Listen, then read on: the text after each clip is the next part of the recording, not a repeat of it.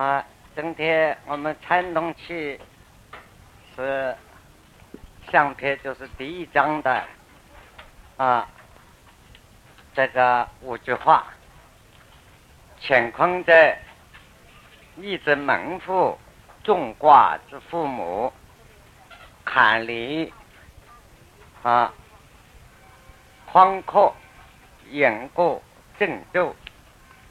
那么这个。我们上次已经提出来，就是以真这个法则啊，以乾坤两卦为主体。那乾坤两卦为主体，另外有乾坤两卦特别开辟的，以坎离两卦的。应用啊为中心的，这叫十二辟卦。这个十二辟辟卦，我们用处非常多，但是在医学易经学问的本身，它是属于我们普通一般叫是道家的易啊，道家的易的用法。啊，所谓道家的义。这个观念就是从儒家两宋以后的理学家们，尤其是朱夫子、朱熹、朱夫子、陈夫子啊，他们所解释的义有不同之处，差不多道家的义都是讲应用的，在这个观念上，我们也。顺便的带一下。啊，上次提到过，我们的已经这个学问，现在的本质留下只有周易，实际上已经的系统所谓三易，这三易就是神农的易是练三易啊，神农是练三易，啊，皇帝的三义是为归藏义。那么，连三义以艮卦为首，开始就是艮卦。所谓艮卦代表山，那么连三义的意思啊，有一句话：举山字出云啊。你还要画一个卦啊？是三字出云，要写快，是三字出云啊。这个以艮卦为首啊。归藏仪呢，是黄帝时代所用的仪，以坤卦为主。坤是损阴，所以一切阳能归藏到损阴的。正在里头去了，以坤卦为之归归藏仪。那么到了周朝，我们手边留下中国文化的，一般是会称它是我们四书五经里头经典的经典啊，也就是哲学的哲学，也就是我们文字文化的起源。一般留下的这个是周易，周朝。文王所经历过的，我们手里拿的周易，平常用的以乾卦为开始，天地为开始，这是不同的。那么在我们传统的周易这个学术观念，认为连三仪、归藏仪自有其名，没有这个东西，究竟什么不知道。啊，所以一般以学术的立场看，认为只有名字没有。但是我们手边大家现在如果手边拿的要注意的本子，上面许多图案，八卦、八八六十四卦，什么先天图、后天图，这些等等，从现在流行的几千年下来，就以这个法则。并不一样，有些我们卜卦用到的或者在阴阳家方面用到的六十四卦的次序，啊，乾为天，天风姤，天山遁，这一路背下来，这个卦的次序，这个法则，懂周易六十四卦所排列的程序也不一样。那么这个，就我们是学术所知道，是宋朝以后再出现。有就是河图、洛书等等，都属于宋朝以后再出现。那么第一个名人出现，宋朝五大族里头，政府沈学，啊，接政府沈学，称为邵勇，啊，饶康节。那么他所传出来。当然，从空间的来源下上推就很久了。那么据说是华山道士五代的时候成团，就是我们这里挂的这副对子，就是这位沈学写的啊。有名的宋朝，我们前面那副对子“开张天安马，啊，众以任中龙”，就是他亲笔写的。这个字是不同，是写的好，特别啊。那么华山道道士。啊，成团其实这个不是道教的道士，是个隐士。成团以前找不到根据了。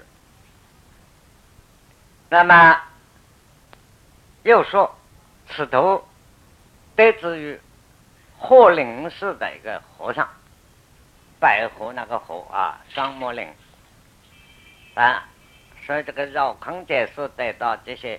挂图带着一个和尚传给他，鹤林寺的和尚。这个和尚的法名，他的出家名字叫寿延，长寿的寿，寿命的寿，啊，天涯啊，这个崖啊，寿崖和尚，三点水那个寿崖啊，那要查一下了，嗯，寿延和尚啊。那么这些是都迹象。讲成了一般，差不多说说概是个疑案啊。那么又说明绕康杰能算过去未来推演这些等等。那么他把我们不打中华民族世界上的命运差不多也算过了，就来部书很难看懂啊，叫做黄极军事啊。那么这是用这个已经的象、现象、卦象、数，这个数数理的推演的法则，断定过去未来历史历史的啊千万年的事情，都有些有个公式摆在那里。换句话，到那一年出了什么事，历史上我们大家都是诸葛亮的弟弟诸葛亮过后方知。过后一对，黄继正是没有错，他讲的一点都没有错，事实看不出来。那么这些东西呢，所以大家所谓道家究竟的来源属于哪里来呢？据我的了解，这就是连山易、归藏里的一路这个法则，是周易外一张，另外一张，所以我们一般所应用的。什么这个算命啊、看相啊、看风水啊，稀奇古怪的这些事，都是用这一套。那么这种艺术在唐以前传到什么地方去了？啊，中国文化这个传到佛家去了。啊，佛教的这些禅师们、大禅师们手里，所以到禅宗。有五宗的兴起，禅宗五宗的兴起啊，中间五宗的有一个大宗派叫曹曹洞宗，这两位老师跟学生两个人出名啊，实实际上啊道教来的，师傅叫洞山禅师啊，徒弟呢叫曹山禅师，两个人住的地方不同。以那个庙子为主，不过一般人中国人为什么要许多名称都颠倒念呢？因为我们这个文化喜欢讲韵文的啊，动潮啊，好像不大美哈，潮动就很美了，所以在倒转了用 用习惯了，潮动中，潮动中所讲的禅宗做功夫，我们如果严重的讲一声，他就是道家。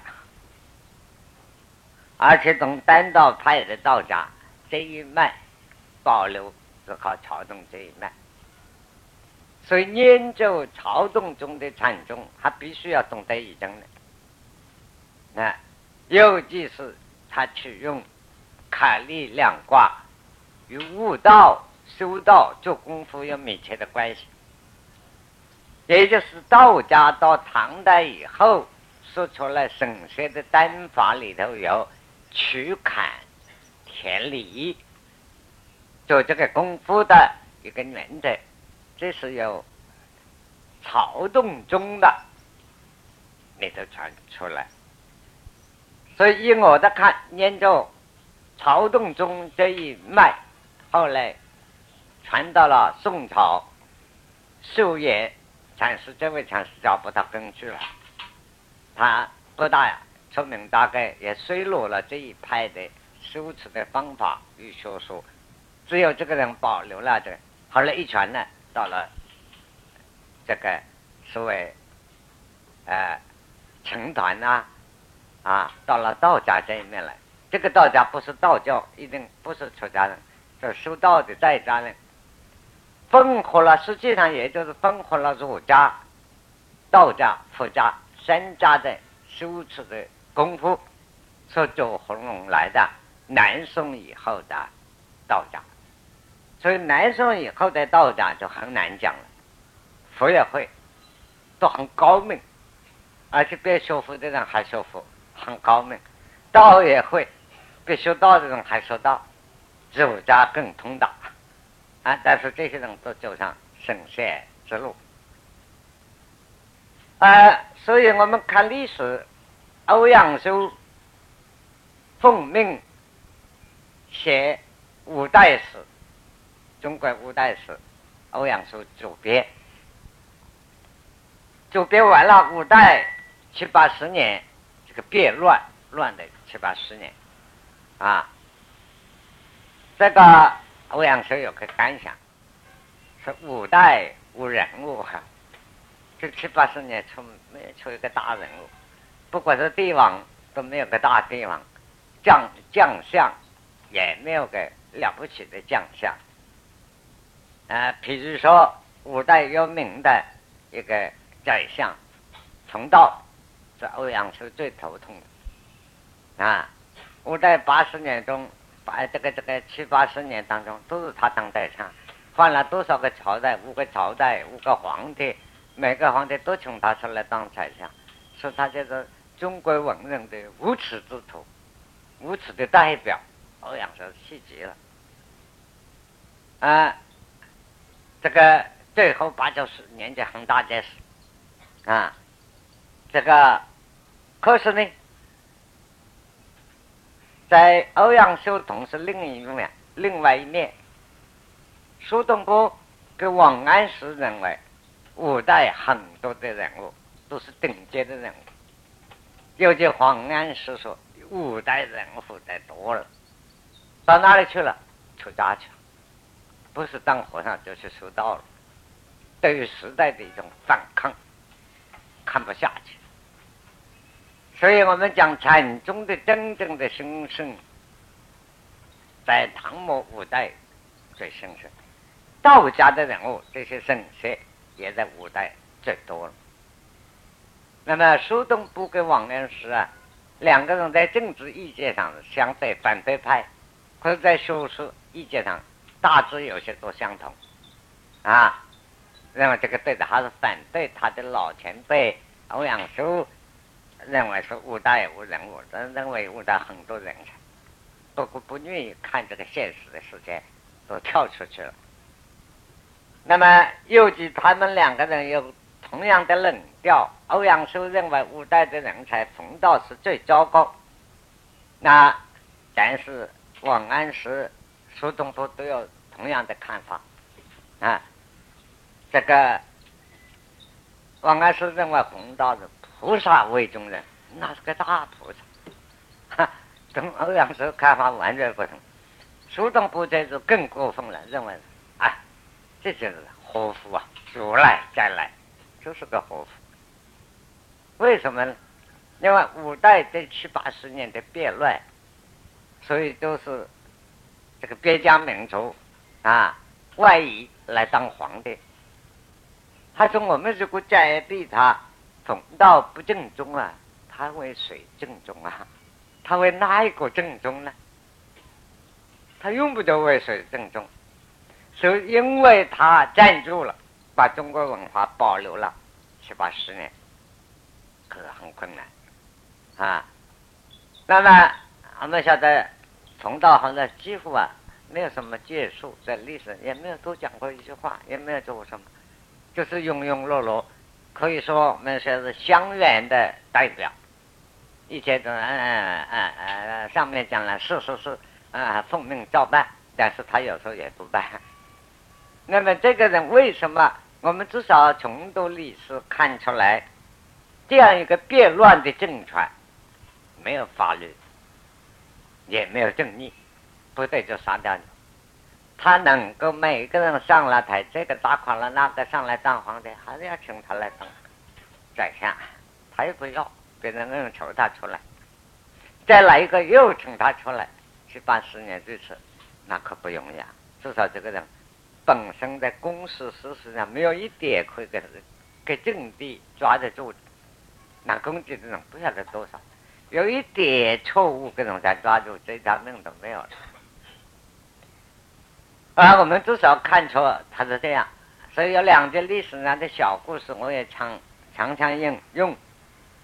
这位宰相，我们中国人讲，变成中国文化一个通俗的观念：宰相肚里好撑船，就当宰相要包容万象，好的坏的，正反的意见，要有这样大的度量，那么我们再看冯道的传记就很有趣了。他当了宰宰相，记得几十年宰相，年成考试你们联考出身啊，博士回来的啊，啊做官的都要到来看看他了。他一看有一个青年新官新考起政来，他一望而知，他几十年的将军这个人性子啊太急了，怕办事也出问题。他接见的时候啊，就把两个腿呀，他就那么做到，下一次翘起来，哎，老宰相，嗯，好，嗯，好，嗯 那个年轻人谈完了话，啊，没有什么讲的呀，就像宰相，总少要送一点温温存吧，啊，是相爷，啊，这个你这双鞋子啊，买给他看他挑在哪里？这个鞋子啊，跟我那双鞋子一样，等于我们说。你这双皮鞋是不是生生公司的？啊，中午我也买生产。相爷，多少钱一双啊？五百。哎，多少钱呀？你这个鞋子，缝到是五百。这个年轻人就跳起来，哎呀，现在商业太没有道德了！我这双买了一千呐，啊，卖给宰相啊，你五百。他本来那么敲的，他说等他发了脾气完了，他把这一拿，他这一只也五百。他就这样一个教育法，这年轻人不要那么急，哈，慢慢搞清楚来。哈这位这个年轻人给他这一下子教训下去，我们逢到这些动作是不动声色的啊，他这一次也五百，因为他没有问他，他只讲一只嘛，他第二次再拿上来，所以我们看他的剧作留下来。他有一首诗，最后两句话，好像意思说，一个人行得正，坐得正，只要此生正直坦白呀。最后一句话，狼虎从中可立身。好了，我们看武道、冯道一生连一篇文章都不留，一封信也不留，打开一个便条都不肯留，诗啊，勉勉强强给他找到几首诗。有这一首诗，我们已经做到很满足。他看五代的，他说时候过的这些皇帝，他的眼睛没有把人家当皇帝看，这都是豺老虎帮的，狼虎从中颗粒生。那么有他的修养啊，我们就看到回转来看五代的文化，所以五代文化除了人物风道以外，道家、佛家这些。这个学术思想，在这个变乱的时代啊，它是非常长明。那么我们后来看的丹增，所修道的这些道书丹增，都摆在五代以后的剧作。除了，比如说有些什么吕松阳，吕松阳也是唐末五代的时间人物，也在这个阶段了。啊，我常常说，道家的吕松阳等于佛家的六祖。这也是很奇怪一个人，啊，这个人也等于说对中国道家神学派，啊，我们这个套用西方的观念，是道家的一个革命派的人物。等六祖啊，有人讲他是中国佛教的这个革命派的人物。那么这个我们了解了以后，所以回过来看我们手边拿的这个十二辟卦。这个法则是道家以来的，也可以说是连三仪、归藏仪这个系统来的，啊，啊，这个用处可很大了。这个用处我们有几点啊？第一，它这个十二辟卦用之于我们的中华民族啊文化、生活、思想、习惯。乃至民间一切的风俗俗，到现在乃至到未来，都是用到它。这个归纳性，这是关于这个大的、小的。我们人生理上的、身体上医病医药要说针灸的，这个要懂得啊。那么这个要收道的，打坐做功夫又就想变成神仙的，变不变得起来不管了。要想变神仙，这个法则要知道。那么，在我的认为，这个法则知道，比你说密宗的又与其说又干了。这个三脉七冷这个法则还要标准。基本这个法则不知道，你修的气脉三脉七冷是没有用。当然，说密宗的人偏见呢，认为中国道家不如密宗。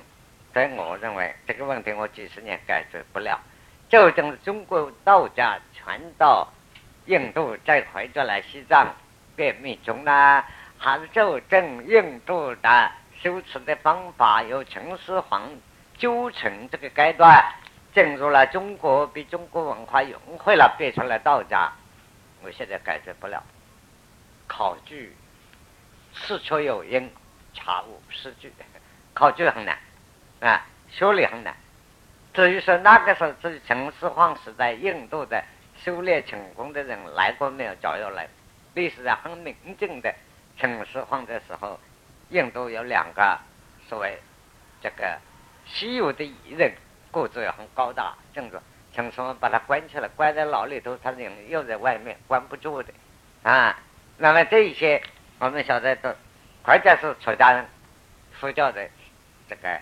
比丘，但是他没有描写是比丘。那么不是比丘啊，就是波罗门教的这些人物。那么有一个证明，可见周成阶段中印的文化已经在交流啊，又就是修道这一方面文化交流的很久。所以这个究竟是怎么样确定啊？我还不敢断定说，这个学术的立场要公正啊，不能随便有主观的断定。查不出证据，不过看来比较偏向一点啊！你看西藏密宗是多修法，中国文化充分到处都是。还有一个奇怪的地方，当然这个是可能宋朝以后的事。西藏几乎没有中国有个其他的省，但是有关公庙，这是很奇怪的。八卦图有。还有西藏这些喇嘛，是今天有位朋友问，喇嘛跟和夫什么关系？我说你搞搞清楚，喇嘛是个称呼，等于我们中国人看佛教的出家人，这个是和尚，喇嘛就是和尚，法师这个总代号。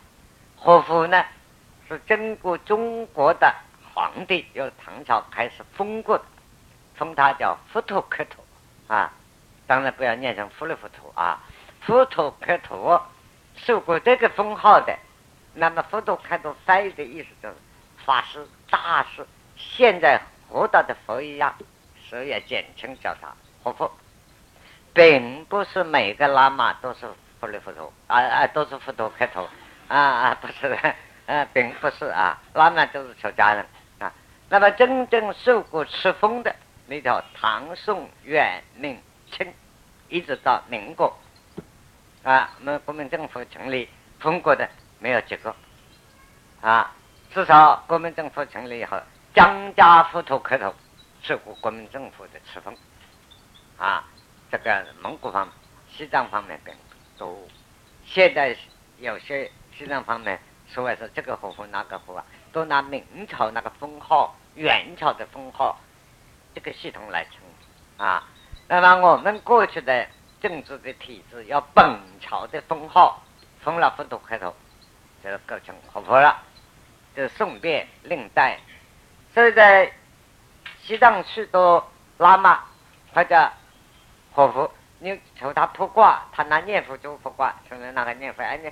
师傅，你给我卜个卦吧。哎，因为我们懂了这些，不像现在内地人在动车这个要活佛，那个要活佛，活佛太多了，有时候我们变死人了，别人都活的，我们就死了，就吓死了。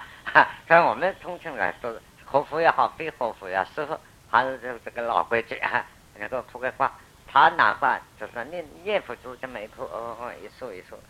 啊，不过后来我知道，还是用语真的，天干地支。那么这一套一来，这个文化就越看越奇怪。我们再查唐朝，唐太宗是文成公主下嫁给西藏王，他带过去以后，这个五个道士，道家道士啊，陪嫁过去，那都是选过的，全国选出来的精英啊，也有五个儒生，都说，至于说。木匠啊，工匠啊，百工具你配备了很多工作带过去。西藏这个文化的，就这个交流啊，是这样开始。那么这五个道士到了西藏，再也不会回到内地来了。哈在哪里落地生根，道家的文化当然在哪里会传下去。啊，传下去没变，又变成另外了一套。那么。所以研究他许多的法则，讲起来多少，并没有离开这个法则。这个我是站在学术的立场讲话，站在宗教的立场讲话。哎，宗信宗教人不大喜欢听这些话，因为宗教不免比那个宗教情绪弄得有偏见啊，连这一卦他这一面就不认了，哈，那没得办法。在学术的立场打开公正讲支持。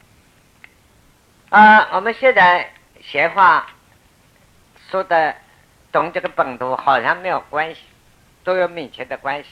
我所提供的一点一点这些意见，你了解了这个图以后，将来就叔叔研究的发展方面很多。现在我们首先只讲图啊，做个初步简单的了解啊。啊，这个图我们拿到手里。这个，我们大家面对到前面，把音符之中最最外圈的音符之中，养活之始这八个字先找到啊，找到我们眼睛这样看起来送。啊，那么好了，我们面前所对到中间这个空圈子外面第一个中国字。所代表的卦名是坤卦，是坤卦啊！啊，这个我们现在 坤卦，我们转过坤卦的左边，在各位自己的左边这张表上，十一月坤卦的改变就是复卦，复兴中华民国的复，复这个卦名，这个卦名呢，就是第二、第三个画的像地雷符，要注意，我们看黑板的这个卦啊，这就是卦象啊。你先画下面，真正说，将八卦先从下面画上来。下面三三笔叫三小，三小叫内卦。这个内卦三。这个复卦的内卦就下面三小，啊，这个是雷卦，是什么呢？卦名叫震卦，震为雷，震是代表了打雷，啊，是发电，来就是反对发电，是卦名叫震，发电有震动，啊，这个作用意思啊。上面外卦也叫上卦。这个卦是代表什么？在三小中间段的，代表坤卦。抽象的坤，坤的抽象的代表是阴，是直的代表呢？它这个卦这个符号代表大地，这个地球土地，是地雷复卦啊。这个卦呢，综合起来，这个六比六小卦。啊，六小卦，这个整个的卦名叫复卦。复卦是有雷卦啊，与坤卦、震卦与坤卦，就地与雷的结合。还讲到这里，我又要说一个故事了啊！整整说了很多遍。有一年，有一位美国的学者，一位教授来访问啊，后来就谈起，谈到这位教授啊。我们讲到科学的美国人，后来哎，我说我最近看到消息啊，你们美国很了不起啊，科学研究现在已经研究到雷打雷了，说科学家空中打个雷，马上想办法把这个雷装起来，不晓得拿瓶子啊拿麻袋来装啊，我就不知道了，就把雷装起来。为什么认为打了一次雷以后啊？地面上啊，增加几十吨的啊肥料啊，这个肥料天然因雷的一打地面，假设几十吨啊，几十万吨，我已经忘记了。那么严重，是他们发现了，把这个雷装起来严重，他说是有这个。啊，我说那很难办，说怎么难办？我说我们中国老祖公就念叨过啊，中国有这个有啊。我说，而且雷呀，你晓得吗？不是一种哦，八种雷，啊，而且演变成十二六种雷，哈，他就听了很愣住了。那这样奇怪的什么？哎，八卦有八个雷啊，天雷无往，地雷伏，山雷移，水雷登，火雷是火，每种雷不同哦。啊，那个夏天打的雷是。在半空中下个大雨啊，这样打的啊，那是火雷是火啊。我们春天到每一年春天第一声来是地雷轰，地下冒上来；海里头打来是水雷灯啊。我说你装不晓得哪一种雷？假设火雷是火动地面上，这个肥料生殖啊，关系不大。最重要要把这个地雷符的。找到，那么这个一个卦变成，譬如地雷符，这个那个卦就是地雷符，啊，所以我们常常讲已经啊，说到一个错综复杂，我们现在用的一个惯语，实际上这四个字是已经的学问。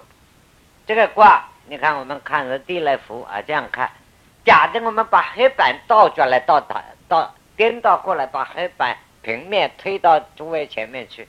你一看都是地雷复卦，啊，就三地卜，啊，上面这个这个雷卦就变过来，你前面这样一画，哎，这个艮卦艮为山，啊，下面地这个坤卦还是地了，到颠倒起来，啊，这种就叫做中卦，错中复杂。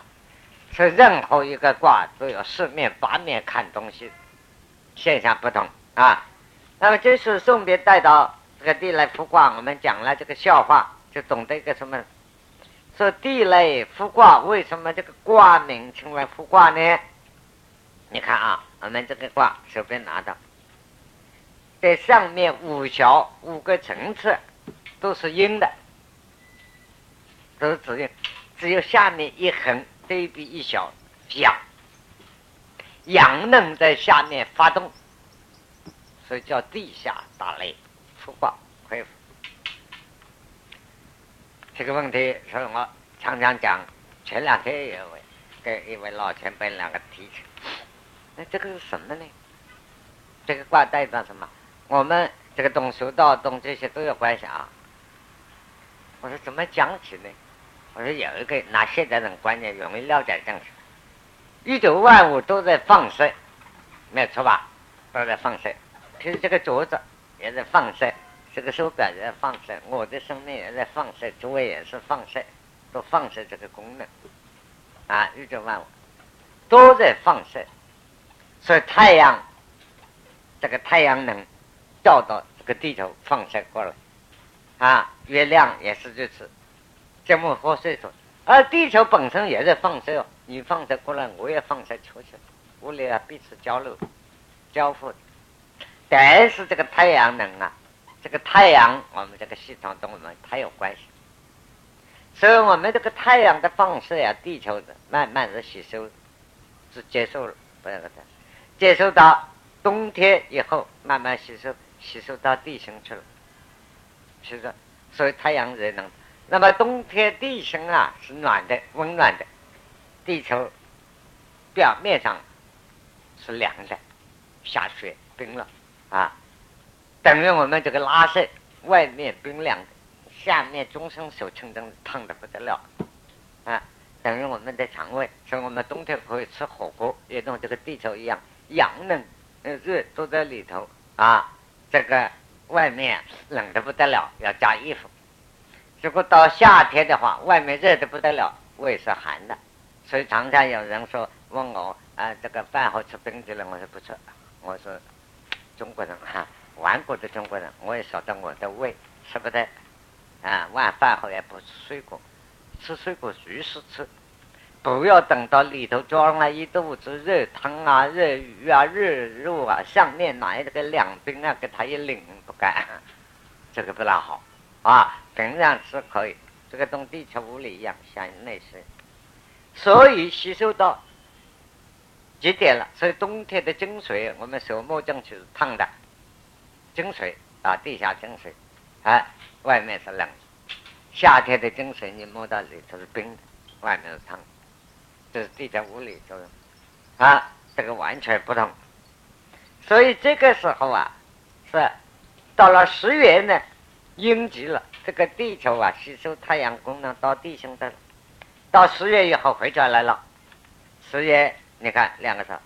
大雪这个结结过了以后啊，大雪过了，大雪是节，注意啊，二十四个季节大家注意，大雪是节，过节，真正的冬至是过气，冬至是气，一个气一个节，一个节一个气，一个节一个气，哎，大雪是节啊，一节节是什么呢？等于我们这个地球啊，远在在这个虚空中转动，它这样转，这样转，这样转啊，它转转到这里。接下来再转转转转，哎，就是过节啊，等一下转转，咔一下，哈，这就是过节。气不同了，气是指这个气是什么？是地球本身内内在的放射的功能，跟太阳、月亮跟自然界的放射配合。所以冬至，我们过冬至上，冬至吃汤圆。啊，立冬不冬，冬至吃汤圆，正补了，可以。冬至养生，那个变成复卦。阴历的十月是坤卦了，到了冬至是养生，下面一横，这一点这一横代表一个阳能开始生长，所以这个卦叫复卦，又恢复第二年了。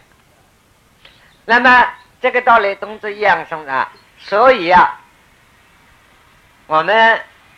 这个，呃，算命，家庭算命啊，啊，是用在外面这个二十四气节，所以我们生下来并不是用阴历啊，是阴阳合历。我们几千年前都知道，我们真正用的是阴阳合历。二十四气节是阳历啊，太阳行动，准确的很哦，那非常准确。几千年来办，把这个宇宙发展，这个用的是阳历，不是阴历啊。那么上面用的每一个月的十五月亮圆的，这个是三十天的阴历，所以本来我们都是阴阳合历。所以冬至一养生啊，这个养生不是生，就是地球吸收太阳的热能到了地心的中心了，到了冬至一天，到了收收缩到极点了，重生放出来放射了啊，太阳也在天体在外边也转动了啊，到了南极到极点，慢慢。太阳就一天退一度，退一度，慢慢又下中间退了。那么地球的这个热能放射功能啊，从地底下慢慢上升来，是所以冬至一一养生啊，这个是冬至一养生啊。这是第二，所以这个冬至还有十一月了，在我们中国的律历，中国文化有一个东西很重要，大家我是顺便提一下，提醒大家。讲中国文化，中国文化包含了什么？就是说，每一部历史上面有一篇很重要的律历。律是指什么呢？下面呢，黄钟啊、大禹啊、太初啊、甲钟啊，懂阴药、懂宇宙的阴生、宇宙的法则有关的阴药的原理。这个律历呀，一年三百六十天。啊，一年三百六十四天五分之一，啊，这个是历，每年规定的，一年一年的历，历法，历就是历法，律历有关系。但是我们的律历，夏朝大禹皇帝的时候，夏朝用的每一个岁数，每一年开始什么，以十一月，阴历十一月，十月。冬至一养生这个月为岁首，一年的开始。要注意啊，我们文化上，阴朝阴上用的，以十二月为岁岁首，一年开始。啊啊，周朝用的正月一月，就是我们现在过的一月为岁首，这三个不同。但这个就是，换一句话说，夏禹，我们的老皇帝夏禹皇帝为我们全国之大水，他当时应用的法则是这个法则，太阳系中二十四节啊，所以我们现在假使讲阴历，有时候写呢，也可以写成农农历，本身话叫旧历、古历啊，那么也可以叫做夏历，是夏朝啊。那么岁数啊不同，一年的开始这三代的不同啊。这个岁数呢，就是我们历史上有个名称，年轻同学们注意啊。像我们过去国家政治要变乱的时候，不投降，有个名称的，叫做不奉正数，不叫你的这个律例来做的啊，不奉正数，这个里头有很多的道理啊。正月初就是初一，以哪个为数？因为夏、商周三代不同。哎，可是现在我们用的阴阴历正月过年用了几千年很习惯，这就在九代。可是我我们用在算命、阴阳、五行方面用的是夏历这个为标准。孔子呢也用这个，啊，这个注意啊。这是顺便带到，所以十二月我们把这个表转过来看啊，十二月好，这个节气，这个这是有一个小寒是节，大寒是气，所以节个气了。一年有十二个节，十二个气叫二十四个气节。那你看那个画的卦呢，叫做什么呢？啊，地财灵。那下面这个卦。本来是啊，这个雷卦正卦，一想出生，到了二月是临卦，第二小又变了，变成阳了，就代表啊，地球这个阳能从地球的中心右下上升一点了，又升上了一层，所以阳气又升一层了，叫临，快要来了，临就快要来了，啊，地才临卦。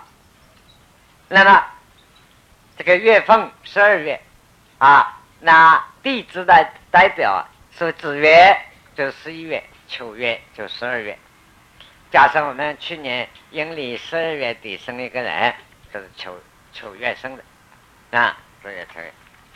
好了，现在我们看到啊，再转过来到了一月，这个一字它写的弯弯的，不像一啊，像个三字了哈，一二三四的一啊，一月。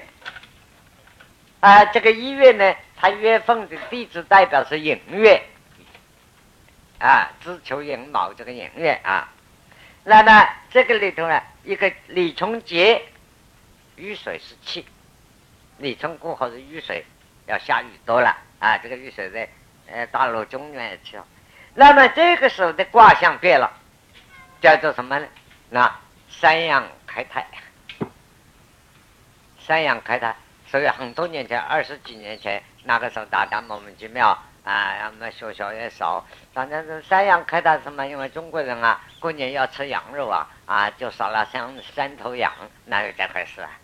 三羊开泰，地球的阳能已经，这个地球的人能发展到地平面上来了，正面了，平了。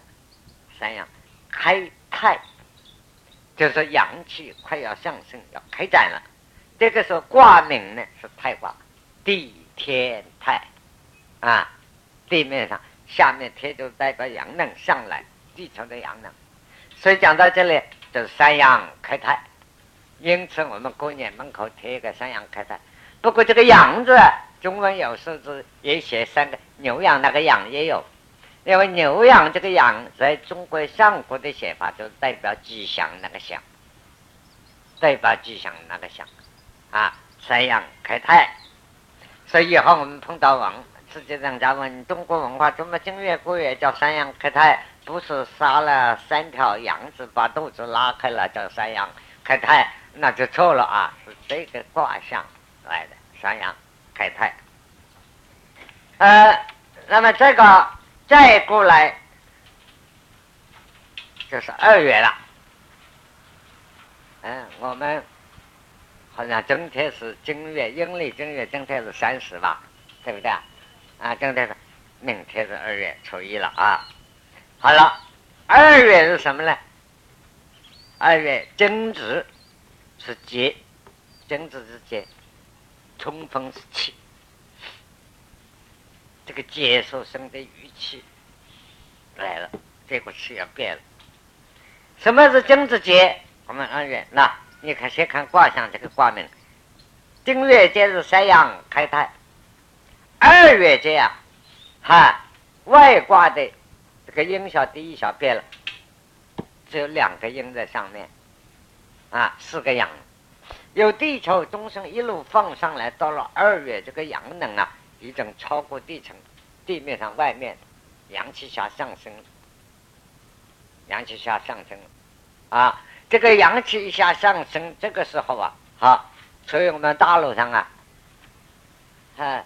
放纸雁，啊，这个这个放风筝，那我们晓得放风筝啊，不到二月间，看看几时了，问问老辈子可以放了没有？老辈子掐指一声，嗯，正值过了，可以放。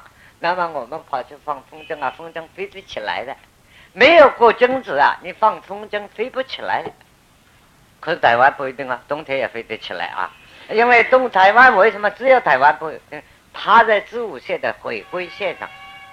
所以大陆的鸡蛋，比如说大陆中原的鸡蛋，要鸡蛋就是把它立起来，端午节再立起来。哎，在台湾随时随地可以立起来，现在就可以立起来。它是子午线回归线上不同，但是还是肿的，很肿很肿。所以这个大壮就是这样，阳气下降。不但如此，我前两天正好讲到的啊，有一位海军上将军。他就告诉我：“嘿，怪了，很有道理。这个是，他说我们这个船呐，在海面上噻，这个开的时候啊，它是七级风的时候，七级的风，啊，这个时速啊，三十五海里的时候，七级风，哎，我们海上上上上还另外啊，对不对？他是这个时候啊，春天啊，七级风都没有浪，冬天同样的七级风，它二十五海里，哎，就有浪，这个道理，哎，是这个地球自己本身的气化，潮水原谅这个道理，这个道理啊。中国几千年以前，这个老祖宗搞清楚了，现在还在研究中。为什么？为什么？我们晓得是这样：一个地球本身，所以静止，怎么叫静止呢？我们先去静，休息。